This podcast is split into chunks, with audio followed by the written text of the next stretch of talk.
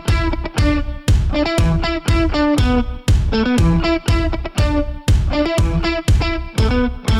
Привет, сегодня пятница, 4 сентября, с вами Никита Нелюбин и Дарья Надина. Вы слушаете большой новостной подкаст Рамблера «Как прошла неделя». Здесь мы не просто обсуждаем главные события недели, но и пытаемся разобраться, как они влияют непосредственно на нас с вами и на нашу жизнь, а помогают нам в этом эксперты и пользователи Рамблера. Всю неделю мы следили за новостями и отобрали для вас самые интересные. Новичок может довести Россию до новых санкций. Александр Лукашенко налаживает контакты с Москвой. Михаил Ефремов все же признал вину и теперь может сесть на 11 лет. Россияне скупают валюту в обменниках. И эксперты оценили качество российской элиты. Спойлер, элита у нас не очень.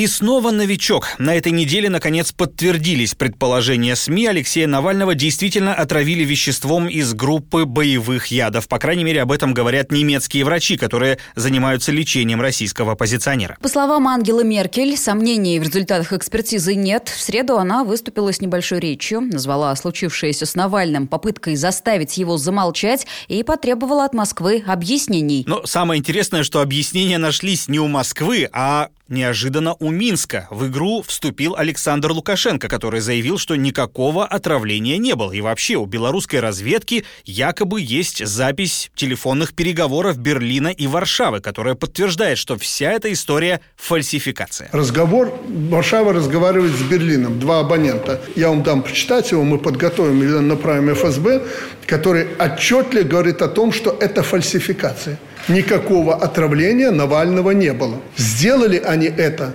чтобы, вот цитата, чтобы отбить охоту Путину, сунуть нос в дела Беларуси. Я вот процитировал этот разговор. Понимаете, насколько по-иезуитски поступают эти люди? Ну что ж, ждем публикации перехваченного звонка. Да, ну мы, конечно, не будем сомневаться в правдивости заявлений Лукашенко. Все же он президент большой страны. Ну, не станет же он врать прямо в глаза Михаилу Мишустину. Хотя в кабинете ФРГ уже заявили, что неправду говорит как раз-таки президент Беларуси. Но все же история с Навальным вызывает вопросы вопросы и серьезные опасения, как бы дело не дошло до санкций. Они, скорее всего, будут, как и после отравления Скрипалей в 2018-м. Вот, например, лидер фракции «Зеленых» в немецком парламенте призвала отказаться от строительства газопровода «Северный поток-2». Остановить строительство призывали также и в Сенате США. Ну, власти ФРГ в этой трубе на самом деле заинтересованы не меньше Москвы, и до остановки строительства, как мне кажется, вряд ли дело дойдет, но вот другие ограничения, да, вполне возможны. Правда, вряд ли ли они будут такими масштабными. По крайней мере, так считает директор Центра политологических исследований финансового университета Павел Салин. Что касается э, санкций, то сейчас опасения по их поводу сильно преувеличены, потому что есть определенные хайпы и нагнетается информационная волна. С высокой долей вероятности очень масштабные секторальные санкции, которые Запад может вести против э, России. Там, условно, отключение от СВИФТа, частично эмбарго на экспорт э, российской нефти, жесткие санкции санкции в отношении представителей крупного российского бизнеса, которые чреваты изъятием активов, как в случае с э, господином Дерипаской в 2018 году. Все эти санкции маловероятны. Если будут вводиться какие-то санкции, то персональные и по мелочи. Кстати, в Москве выдвигают самые разные предположения относительно случившегося с берлинским пациентом, а именно так его называет, например, Дмитрий Песков. Имя Навального по-прежнему публичные персоны стараются избегать. А председатель Госдумы Вячеслав Володин считает, что отравление Навального и расследование Германии – это вообще спланированная акция против России, цель которой – ввести санкции против Москвы и попытаться сдержать развитие нашей страны. Ну да, вот и Евгений Примаков из Россотрудничества тоже считает, что главное в происходящем это якобы стремление Запада не дать России достроить Северный поток. Вообще выдвигаются масса различных конспирологических предположений. Я их все слушаю и не перестаю удивляться фантазии наших официальных лиц. Мне всегда интересно, что еще они придумают, какую невероятную версию выдвинут. И вот, конечно, все эти нелепые отмазки, типа «это не мы», никакого яда мы не нашли, они, кроме улыбки, у меня ничего не вызывают. Ну, надо сказать, что наши чиновники так делают постоянно. Вот что не случись, в прошлый раз новичок в 2018 году, сейчас, до этого, когда самолет упал э, над Донецкой областью, э, у нас всегда начинают набрасывать кучу разных идей, что это могло быть, от НЛО э, до рептилоидов. Но в то же время вот поведение наших официальных лиц, оно ведь не отступает по своей, э, не знаю как, безапелляционности э, поведению западных официальных лиц, которые чуть ли что во всем винят Москву. Вот э, у этих только один всегда виновник Кремль, будто бы Путин лично там, знаешь, сбивает самолеты, травит всех подряд по всему миру. А наши наоборот, предлагают миллион разных версий, поди разберись. По-моему, они друг друга стоят. Согласен, но ведь если подумать, то Кремлю вся эта шумиха, ну, совершенно точно невыгодна. А я что... тебе это уже говорила и не раз. Я помню, я тогда с тобой согласился. Ну, потому что понятно, на кого подумают в первую очередь. Тогда вопрос, кто за всем этим стоит? Возможно ли такое, что, скажем так, один из ну, назовем его недругов Навального, таких ой, как много, просто решил свести с ним счеты, не посвящая в свои планы высокое начальство. По мне так вполне запросто. Наши могли бы, кстати, в таком случае начать уже нормальное какое-то объективное расследование, отправить огромную группу специалистов там, в Омск, в Томск, вообще по пути следования Навального. Там, в общем-то, уже прошлись какие-то следователи. Так надо было в 10 раз больше отправить, создать видимую шумиху, чтобы вот Запад увидел, смотрите, мы расследуем изо всех сил. А наши что? Нет повода для возбуждения уголовного дела. Нет повода для расследования. Как нет? Человека же отравили. В общем, странненько себя ведут. Да, согласен. И даже если проведут они какое-то фейковое вот это карнавальное расследование, то даже в этом случае правды мы никогда так и не узнаем. Все мы помним, что предыдущие похожие истории спускались на тормозах, и, по-моему, так будет, увы, и на этот раз. Хотя главное тут, конечно, чтобы Навальный э, в первую очередь сам выкарабкался. И снова Лукашенко. Не зря имя белорусского президента стало самым упоминаемым в российских СМИ в августе и даже обгнало популярность имя Владимира Путина. Все самые жаркие события все еще там, в Белоруссии. Да, туда, кстати, в прошлый четверг прибыл Михаил Мишустин. Переговоры белорусского президента и российского премьера начались внезапно с Навального. Ну, это мы уже обсуждали. А продолжились денежными вопросами. Дело все в том, что Минску нужна помощь. Еще бы нет. Почти месяц в стране политический кризис, забастовки рабочих, многотысячные митинги. Ну, правда, сам Лукашенко уверен, что все хорошо. Он регулярно заявляет, что в стране все вот-вот нормализуется, но экономисты говорят обратное. Да, и на всем этом фоне в Минск прилетает Мишустин со своими помощниками. Злые языки говорят, что будут обсуждать более тесную интеграцию двух стран, на которую раньше Лукашенко не соглашался. А вот теперь как знать, у России в Беларуси интересов действительно много, почти вся промышленность страны работает на наш рынок.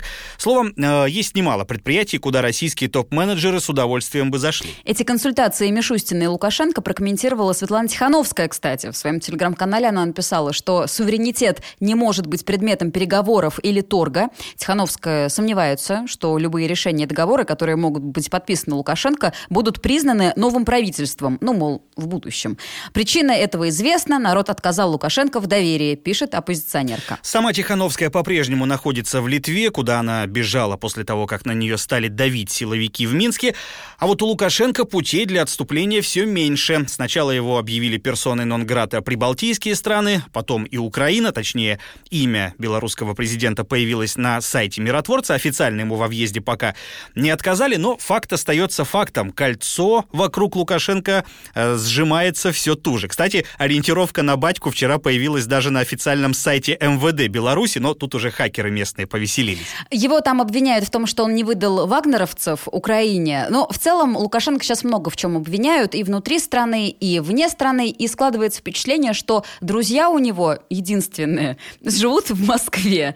И, в общем-то, больше не с кем ему созваниваться холодными вечерами, и больше некому ему жаловаться на все свои проблемы. В общем, конечно, Лукашенко не позавидуешь. Он действительно загнан в угол, из которого, по-хорошему, как мне кажется, у него только один выход. Это набраться ума, мужество, сесть за стол переговоров с оппозицией, выторговать себе неприкосновенность, э, передать власть и навсегда из страны уехать. На что он сейчас рассчитывает и какие выгоды может получить от России, я, если честно, не совсем понимаю. Ну, слушай, э, как-то ты очень уж ему как-то печально нарисовал перспективы будущее. Вообще-то выход у него есть другой. Остаться президентом Беларуси, сделать более тесную интеграцию с Россией. Более того, те же самые злые языки говорят о том, что вообще Москва хочет сейчас сейчас под шумок присоединить еще немножечко земель, понимаешь? А очень слабый президент одной страны, соседской, вполне может подмахнуть, что называется, несколько резолюций. Ну, официально, конечно, ничего не будет оформлено как, не знаю, присоединение, но по факту, да. Слушай, ну нет, зачем Путину это лишняя головная боль? Да, он по пообещал в случае чего оказать какую-то силовую поддержку, но нафига это ему надо? Так интеграция бывает разной. Начнется геморрой в любом случае, если наш ОМОН войдет в Беларусь. Там уже мало не покажется, и Россия э, тогда окончательно противопоставит себя Европе и США. Я хочу верить, что Путин это понимает и вряд ли перейдет к каким-то решительным действиям. Да зачем заходить ОМОНу в Беларусь, как туда могут зайти э, топ-менеджеры со своими чемоданчиками, которые быстренько прихватят себе часть каких-нибудь предприятий белорусских, и получится, что нет ничего. У Беларуси есть вот только всякие расписочки и бумажки, которые Лукашенко подписал. Ну, это все из разряда предположений, разумеется, мы ничего не утверждаем, мы ни на что не намекаем, но факт остается фактом. То, что приехал премьер-министр России э, в Белоруссию вместе с э, очень большой свитой, э, то, что, собственно, сам Лукашенко рассчитывает встретиться с Путиным в ближайшее время, это вообще о многом говорит и дает повод задуматься.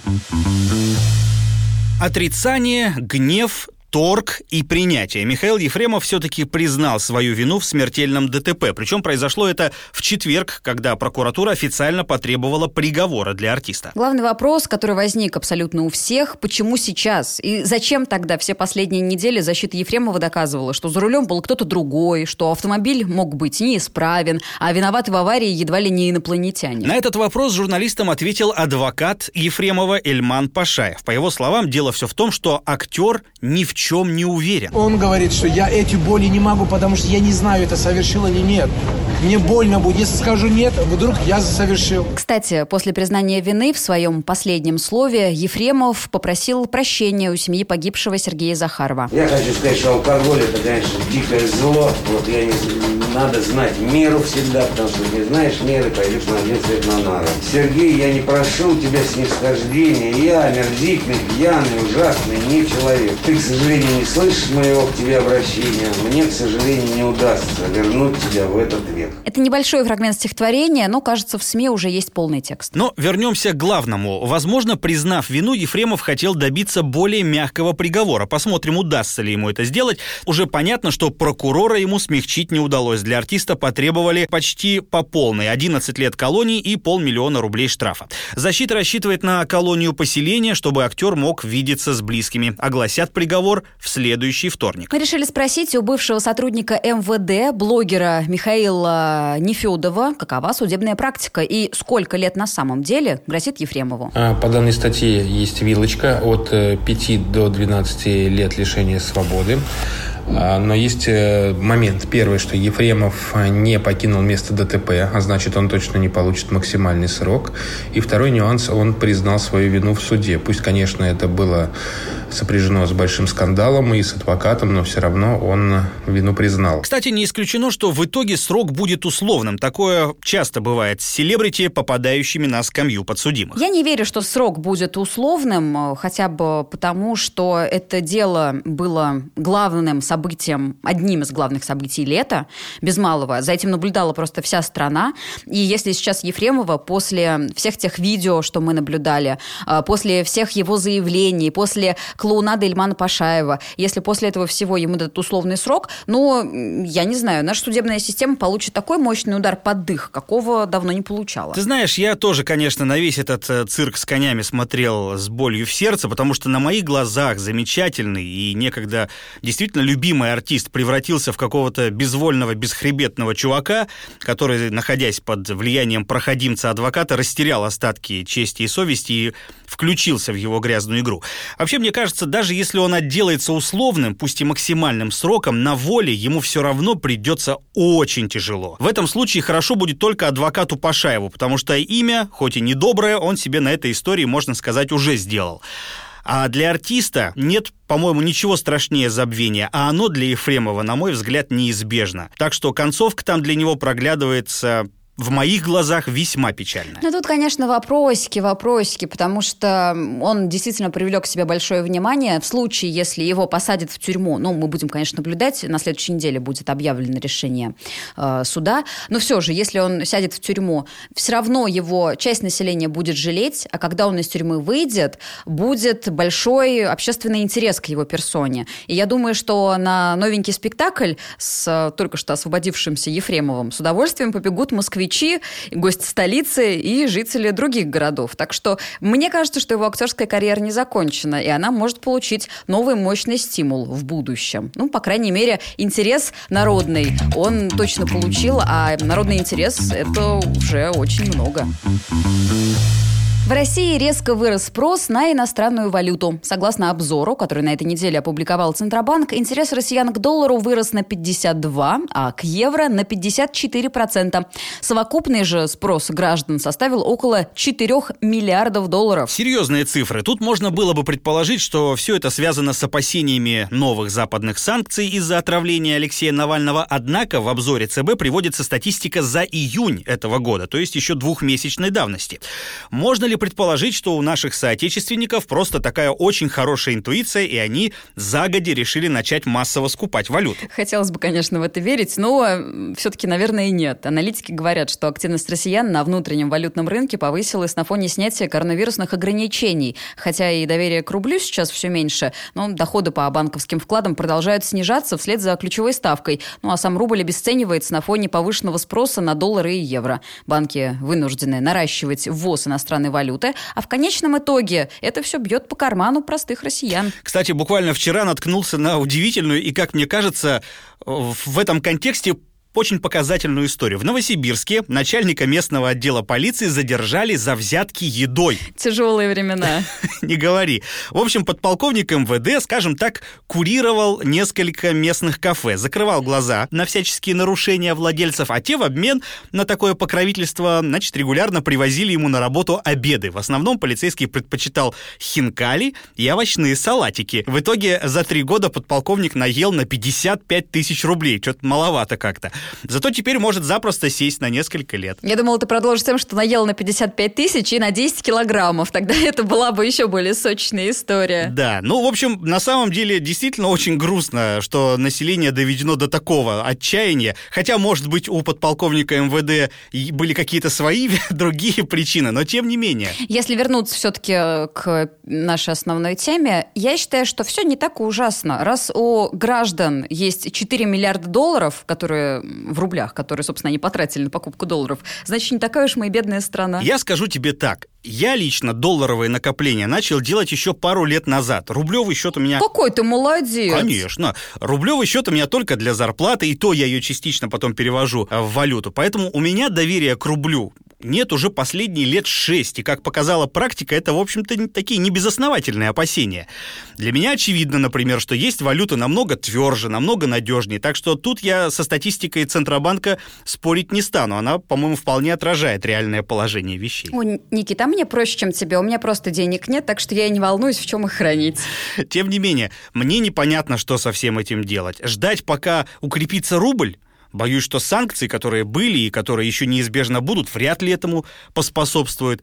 Ждать, что Россия отдаст Крым Украине, это точно не при нашей жизни случится. Так что, как ни крути, перспективы для рубля вырисовываются абсолютно безрадостные. Поэтому запасаться сейчас валютой, на мой взгляд, вполне разумное решение. Наверняка каждый слышал фразу «народ у нас не тот». Пора это неприятное высказывание менять. Элита у нас не та. В общем, рассказываю. Исследователи из университета Санкт-Гелена в Швейцарии вместе с экспертами Сколково составили рейтинг, в котором оценивали элиту разных стран. И в нем Россия оказалась на уровне Ботсваны, а именно на 23-м месте из 32. Да, значит, что изучали? Экономическую власть, экономическую ценность, а еще политическую власть и ценность богатых и знаменитых. Когда элита в стране высокого качества, она то есть элита генерирует дополнительные ценности для общества. Элиты же низкого качества, напротив, присваивают себе ресурсы, которые это общество создает, и тем самым заметно тормозит развитие страны. Как звучит-то узнаваемо, как узнаваемо звучит. Итак, самая качественная элита, ожидаемо, в странах Западной Европы, Скандинавии и в США. Что не так с нашей?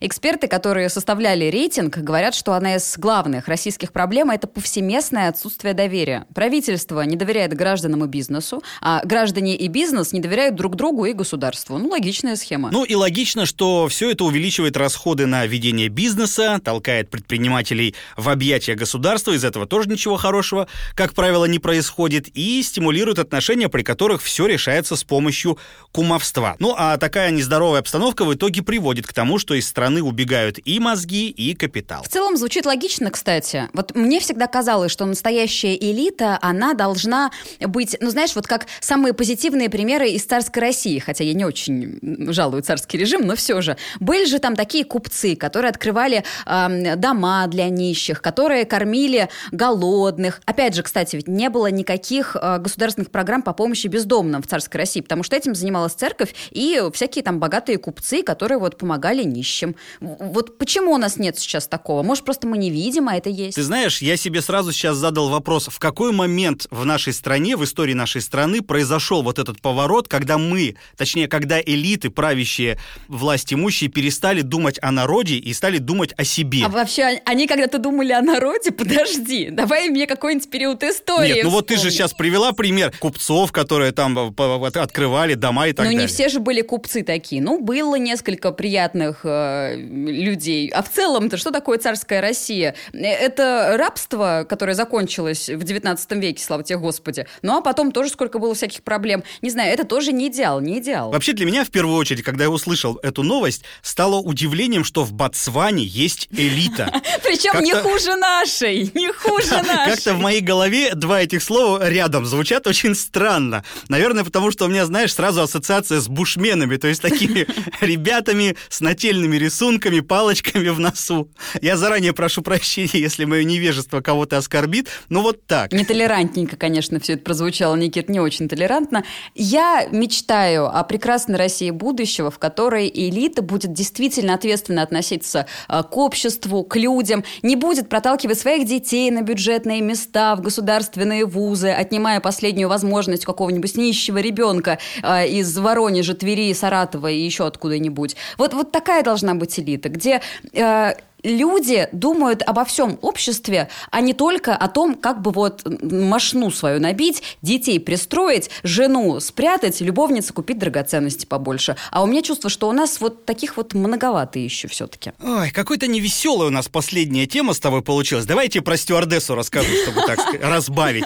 Только если ее зовут Жанна. Значит, слушай, в США 35-летняя бортпроводница, а в прошлом акробатка, чирлидерша, Так. красавица, встала, значит, в проходе самолета и, удерживаясь руками за подлокотники кресел, перевернулась и своими длинными красивыми ногами закрыла крышки багажных полок. Боже, я сразу это визуализировала. Какие же у нее должны быть длинные ноги. Да, а, а была еще другая стюардесса. Она выложила фото, где она залезла как раз на одну из таких полок, а нижнюю часть тела, тоже очень благо- благообразную, свесила вниз. Снимок, кстати, есть на Рамблере, очень красивый.